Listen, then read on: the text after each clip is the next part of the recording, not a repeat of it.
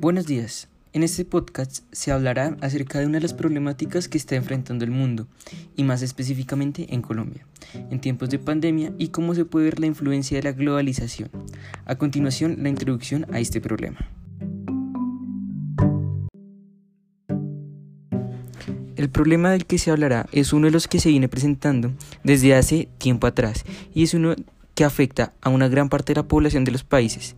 Este problema es la pobreza. Este es un problema que se está viendo incrementado en los últimos meses y en lo que empezó a aparecer la pandemia del COVID-19 o coronavirus. Para ampliar más este tema, vamos a hablar más profundamente de este a continuación.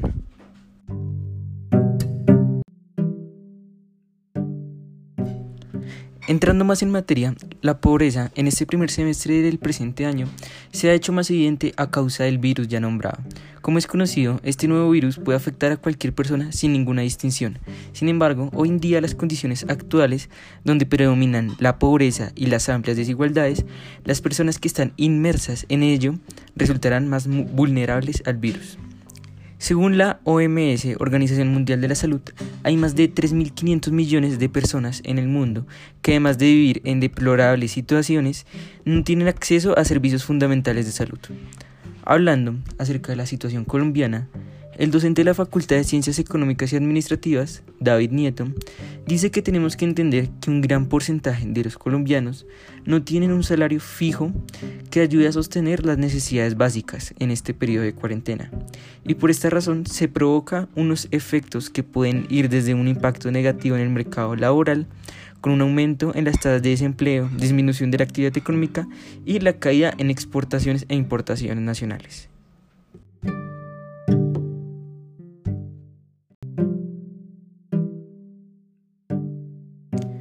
Como posible solución o manera de sobrellevar este problema tenemos para todas las familias que están en sus casas y que reciben algún ingreso fijo, deben destinar estos recursos a bienes o servicios que realmente se necesitan, como lo son los alimentos, pero no en grandes cantidades. Servicios de Internet si está trabajando desde su hogar o cualquier otro que requiera para la manutención de esta cuarentena.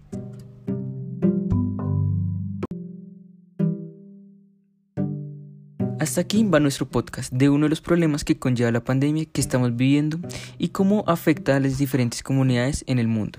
Gracias.